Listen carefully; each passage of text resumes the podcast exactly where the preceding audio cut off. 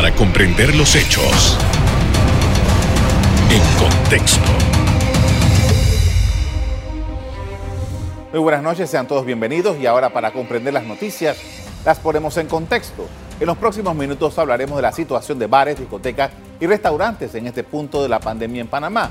Para ello nos acompaña Edwin Wolfson Silva, vocero de la Asociación de Restaurantes, Bares y Discotecas de Panamá, ARBIT. Buenas noches.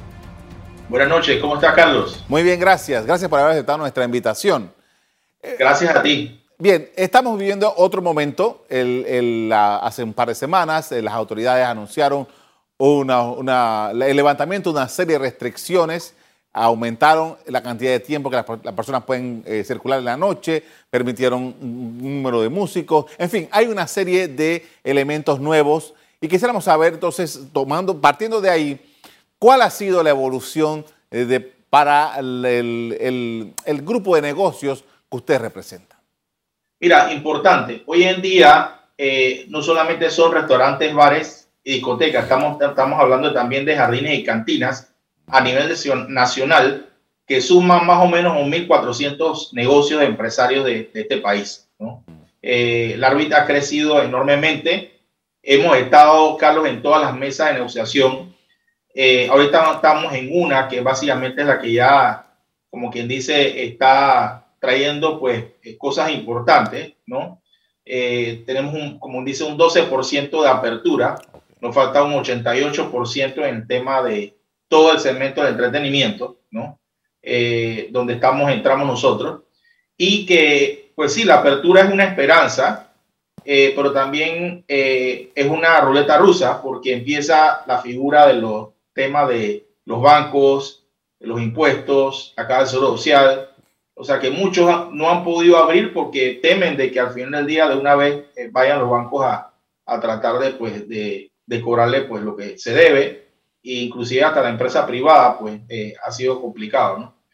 Eh, ¿Cuál es la estimación de ustedes de las deudas que el segmento de, de negocios que ustedes representan tiene a esta fecha? Mira, ahora mismo casualmente estamos haciendo un censo a nivel nacional eh, por rubro de, de negocio para poder presentarle algo más claro a las autoridades nacionales de cómo estamos nosotros en cuanto a, cada uno, porque hay muchos que pueden ser también eh, eh, negocios que tienen su aviso de operación y otros que tienen básicamente negocio de, de, que tienen otro tema que es con el tema del licor, ¿no?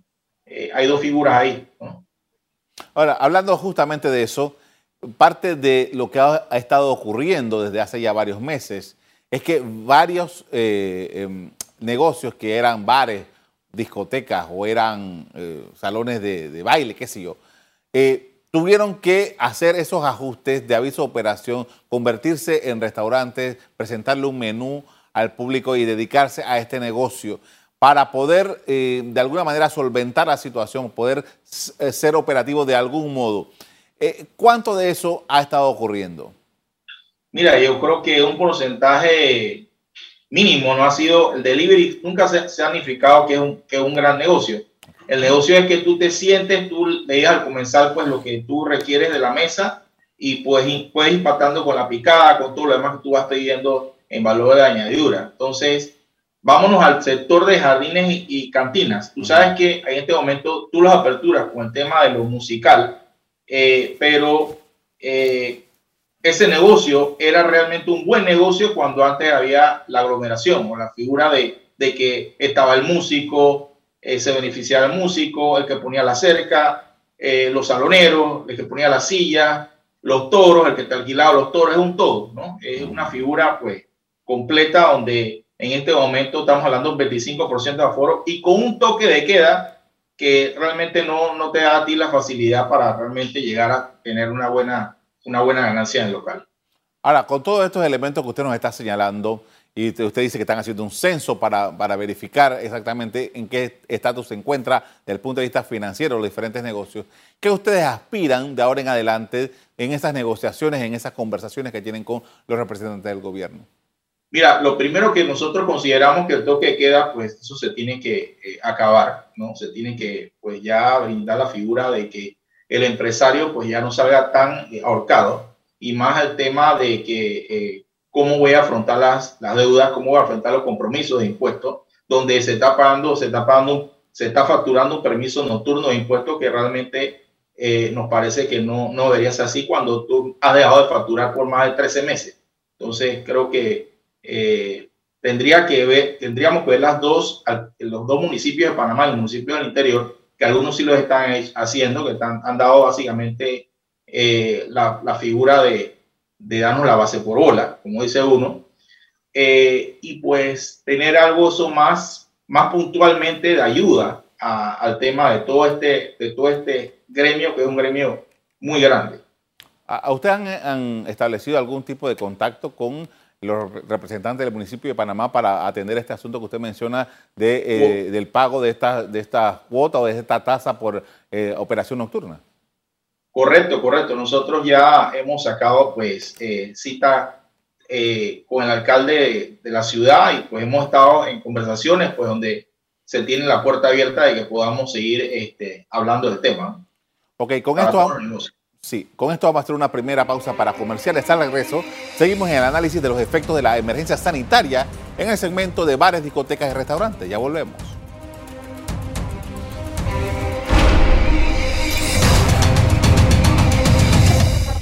Estamos de regreso con Edwin Wolchon Silva, vocero de la Asociación de Restaurantes, Bares y Discotecas de Panamá, ARBIT, analizando la situación de ese sector económico. Y ahora quiero regresar a lo que usted mencionaba hace un rato en nuestra conversación. Y usted hablaba del aforo, el 25% que es el que está permitido por los decretos del Ministerio de Salud. Y en ese sentido quería saber, ¿ustedes qué esperan? ¿Ustedes eh, esperan un aumento de ese aforo o cuáles son las alternativas que ustedes están manejando para maniobrar con esto dentro de la situación como se plantea? Mira, nosotros estamos eh, tratando de lograr que se dé el 50% de aforo y que sea una apertura que vaya poco a poco. Estamos de acuerdo que eh, lo, sanitario tiene que ir de un balance con lo, económico y estamos dispuestos, como hemos hecho alrededor de todo este año, pues respetar las normas de salud que exige el MINSA y pues lo único que sí, pues creo que pediríamos es la figura del toque queda, que sería una figura que nos ayudaría mucho, que eso lo, lo trataran de, pues, de, de, quitar. Y la figura de que el aforo aumentara un poco, porque hay lugares que va a tener 25%, un salón que quizás caben 500 personas y quizás no va a tener la misma, eh, eh, inclusive cuando vas a alquilar un grupo, no va a tener la misma rentabilidad para, para hacerlo, no te va a dar una buena ganancia. Claro. Ahora, eh, parte de lo que se ha venido discutiendo por parte de ustedes desde el principio, ya tienes más, más de un año con, con, este, con, este tema, y es el de los alquileres. ¿Cómo han venido ustedes eh, saldando la situación esta con los dueños de los locales? Mira, al final del día, este, no ha sido fácil. hay muchos arrendadores que pues, lo podemos entender, que tienen su, su figura de que hay un apoyo que reciben ellos del, arrendatario y con eso ellos vivían. Imagínate cómo hacen los que tienen jardines y cantinas que eh, tienen hasta compromisos con empresa privada, y, pero tienen que seguir ahí porque si no siguen ahí se le quita el compromiso con la empresa privada. Llámese pues la industria de licor o la industria de cervecería.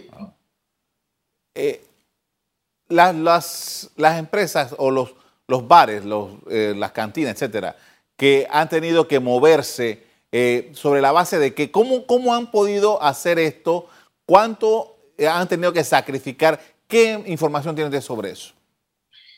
Mira, eh, yo creo que lo importante aquí es que el Estado comprenda que sí necesitamos una, una, un apoyo, un rescate económico para todo este sector que ha sido muy golpeado. Estamos hablando de más de 13 meses sin, sin facturar.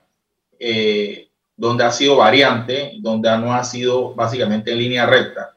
Eh, y nosotros pensamos que, que, ese apoyo debe ser algo para que la gente pueda de nuevo eh, poder eh, entrar en, la, en la, la, figura económica de este país, porque al, al, no poder contar con el, la apertura desde antes, pues eh, como, como bien usted dijo, este, estamos hablando de que hemos tenido un tema de alquiler de impuestos, de que el banco ahora en apertura pues me va a exigir el tema del pago eh, de mi hipoteca o de mi bien, ¿no? Entonces, es un tema que va muy ligado al otro y yo creo que eh, nosotros, yo creo que eso es lo que pediríamos muy, muy puntualmente para todo el sector. Una de las cosas que el, gobierno planteó en su momento es una línea de crédito o préstamos eh, en la banca local, eh, particularmente en el Banco Nacional, en la Caja de Ahorros, para la micro, para micro, pequeña y mediana empresa. Muchos de ustedes son pequeña y mediana empresa. ¿Cuánto han podido ah, acceder a este tipo de préstamos? Mira, eh, la verdad que soy franco, esa es una facilidad que es como comprarse una pistola y ponerle la recámara a la bala, ¿no? Porque tú ponerte a, a, exigir un préstamo en este momento, ¿cómo lo vas a pagar? Entonces, hay una figura de doble filo ahí de que más, más, más, que, un, una, más que un apoyo de préstamo debe ser un aporte de un 50 y 50 eh, de los dos lados, porque la verdad que nadie de nosotros exigió cerrar. ¿no? Fue algo que fue un estado de emergencia donde todos pues, tuvimos que pues, respetar las normas de, de salud de este país. ¿Ustedes tienen registro de que eh, asociados a ustedes hayan definitivamente cerrado, hayan dejado el negocio? Yo creo que puede haber como un, un 20 o un 30% de personas que no van a regresar al negocio. Eh, que eso es bastante. Estamos hablando de impuestos, estamos hablando de seguro, estamos hablando de planilla, empleados. Eh, es un todo. Mucha gente que ya ha cerrado sus puertas. Ahora, tomando en consideración de que en el caso de los bares, por ejemplo, en Panamá es común de que hay zonas que se convierten como, en la ciudad de Panamá me refiero, eh, zonas que se convierten como muy popular y de repente pasan varios años y, los locales ahí están llenos completamente y después por alguna razón eso va como perdiendo su apogeo y después se trasladan a otras partes. Esa dinámica que era creo que común en la ciudad de Panamá, eh, ahora ¿Cómo ustedes usted perciben que realmente eso podría cambiar un poco o estamos hablando de que es un, cambio total del, del modelo de negocio? Yo creo que hay un cambio total. Hay un cambio total porque eh, el, que, el que va a un lugar, y yo lo pude ver este fin de semana que estuvo en un lugar porque tenía mucho tiempo que no salía, eh, que va a un negocio se siente preocupado por el tema de salud y el tema de que te quiten la mascarilla, pues en un lugar donde eh, tienes todas las medidas de seguridad, pero te sientes con el temor de que, que, que, pues el COVID todavía existe, no es que él se ha ido. Entonces, eh, yo creo que se están cumpliendo los parámetros, todos los que estamos en el negocio estamos cumpliendo los parámetros de, de seguridad en todos todas las áreas de bares y restaurantes, de la parte de la, del aforo, la parte de, del manejo pues del lavado de manos y el tema de la temperatura, todos esos temas creo que los estamos cumpliendo a, la norma y creo que al final del día lo importante es que se siga haciendo para que podamos seguir aperturando otras cosas. En el sector, en este sector en particular, había un componente, o hay un componente que es significativo, y es el del turismo. Eh, todos sabemos que el turismo en Panamá ha sido de las industrias más golpeadas, si no la más golpeada durante esto. ¿Ustedes cómo perciben esto tomando en consideración esa relación que tenían precisamente con este segmento? Bueno, yo creo que aquí eh, sería interesante que el ministro de Turismo estuviera más pegado, sido un acompañamiento en este sector que hubiera sido muy importante porque eh, más no lo ha sido. Entonces yo creo que sí, sí creo que es importante que vaya de la mano todo este tema de, de nuevo reactivar la parte turística porque la, gastronomía de este país era fundamental en, la parte económica. Claro. Bueno, con esto vamos a hacer una nueva pausa para comerciales. Al regreso, seguimos poniendo en contexto el curso de las actividades de los bares, discotecas y similares. Ya volvemos.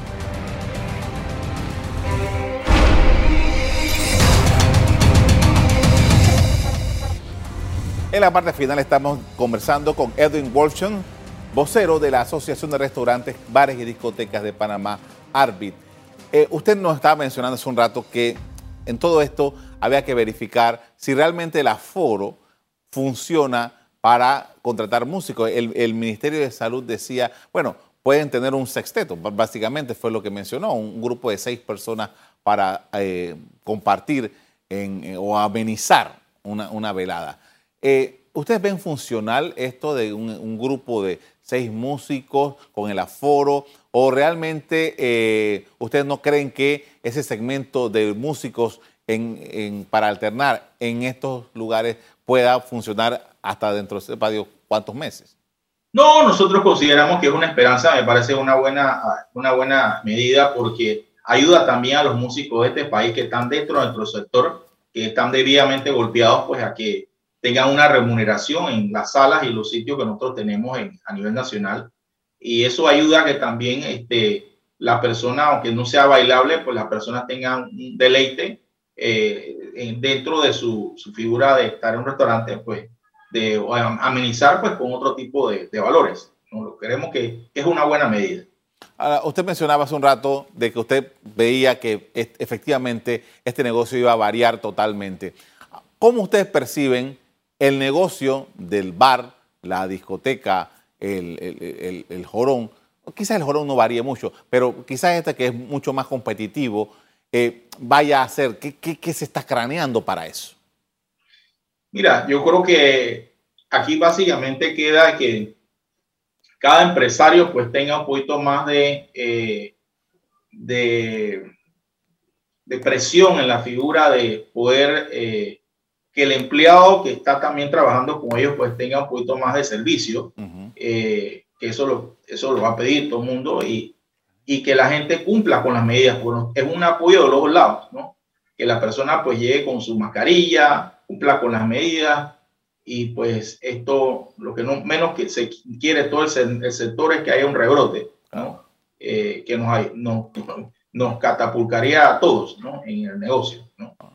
Entonces, eh, si, te, si, si, te soy sincero, este, yo creo que todos están haciendo la figura, por lo menos vi los jardines, la gente pues pintando, sacándole otra figura, arreglando las cosas porque tuvieron todo un año pues encerrados eh, yo creo que pues sí hay mucha esperanza de que vayamos este, a, de nuevo pues avanzar.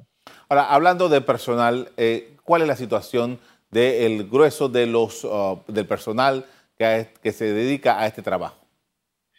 Mira, eh, importante esa pregunta porque hay muchos pues que estaban en calidad de suspensión, ahora de nuevo pues empezaron a trabajar. El mercado informal eh, es un mercado que tiene muchas figuras dentro del sector de nosotros porque eh, tenemos los formales y tenemos los informales que pues son los que tenemos que eh, ayudarlos también y no podemos ser olvidados, no podemos ser excluyentes en este país de ese sector que siempre hay un tema de que están los las fonderas, están los que básicamente son saloneras de actividades bailables o, o por, de, por ejemplo, de otro género. Entonces, creo que, que, ese sector es muy, muy, muy, muy importante en este país y no, no se le puede eh, esquinar ni decir pues que nosotros no lo vamos a apoyar. Ahora, ¿qué hay de los contratos que estaban establecidos con eh, los proveedores? Y usted lo mencionó hace un rato, que también hay patrocinadores eh, de eventos y de, las diferentes actividades. ¿Cómo ha quedado eso?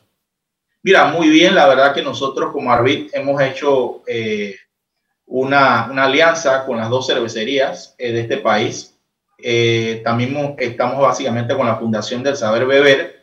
Y yo creo que lo importante es que se ha generado apoyos a, a, los diferentes grupos que han tenido la, la, la, la figura de que pues, han tenido la, necesidad. ¿no? Entonces, los hemos apoyado con esas dos empresas y eso es importante, pues que la empresa privada también pues esté dando su granito de arena para que este sector siga hacia adelante.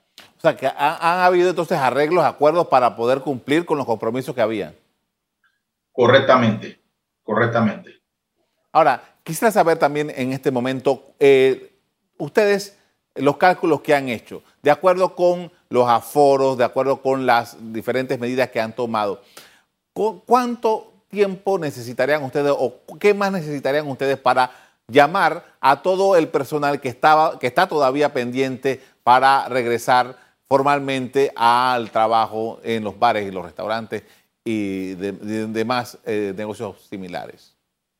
Eh, bueno, yo creo que aquí lo que todo el mundo espera, que todo el mundo esté vacunado, Carlos, que creo que de aquí a septiembre nos han dado una gran noticia, lo he visto en los noticieros, de que no todo el mundo pensaba que era hasta marzo del otro año, entonces creo que la gente pues ve con mucho optimismo la figura de que si estamos todos vacunados, pues eh, todo va a seguir eh, a, a, mejor escala y eso es importante. Pero sí estamos de acuerdo que las aperturas sean graduales, sí estamos de acuerdo con eso. Estamos hablando de que eh, lo, más, lo más probable es que ya el, la figura de la, de la suspensión no dure mucho más tiempo. ya creo que estamos llegando, al, hemos pasado el año. Eh, en ese sentido, ¿cómo quedará la relación con el personal aquel que todavía no se ha llamado? Yo creo que, que muchos ya lo están haciendo, lo están llamando, pues están, pues, sí hay una disminución, Carlos, porque al final del día el aforo, pues como tú sabes, pues no está al 50, está ni al 100, entonces está un 25%, entonces eh, eh, quizás en un lugar que caben 10 personas, pues tú no puedes tener eh, tres saloneros o, dos, personas, tienes que tener una. O sea, es una figura de que el mismo negocio te va llevando a tomar las decisiones y, y sabiendo pues que son decisiones duras, pero eh, no, no, no, hay, no hay otra manera de poder verlo. Claro. Eh, en el caso de Arbit, las renegociaciones con las figuras del gobierno se dan a través del Ministerio de Comercio, ¿así? Correctamente. Nosotros estamos sentados ahora, ahorita mismo en una mesa de negociación de todo el sector de entretenimiento estamos hablando de todo el sector completo, eh, que está llevándose de buena manera y estamos, estamos, se están logrando buenos acuerdos. ¿Cada cuánto tiempo son estas, estas reuniones? Mira, la última reunión la tuvimos hace una semana atrás eh, y entendemos que la próxima reunión está fijada creo que para el 19, si no me equivoco. Le agradezco mucho por habernos compartido sus pensamientos frente a esta situación de este segmento de la economía. Muy amable. Gracias, Carlos. Muchas gracias por todo. Y pues tú sabes que el gremio está dispuesto pues siempre a participar con ustedes y, y a la orden. Hasta luego. El MINSA anunció que a partir del lunes 19 de abril el toque de queda sería de 12 a 4 de la mañana a nivel nacional. El decreto 485 permite la operación de restaurantes y similares hasta las 11 de la noche y la ejecución de grupos musicales de hasta 6 miembros. Hasta aquí el programa de hoy. A ustedes les doy las gracias por acompañarnos y me despido invitándolos a que continúen disfrutando de nuestra programación. Buenas noches.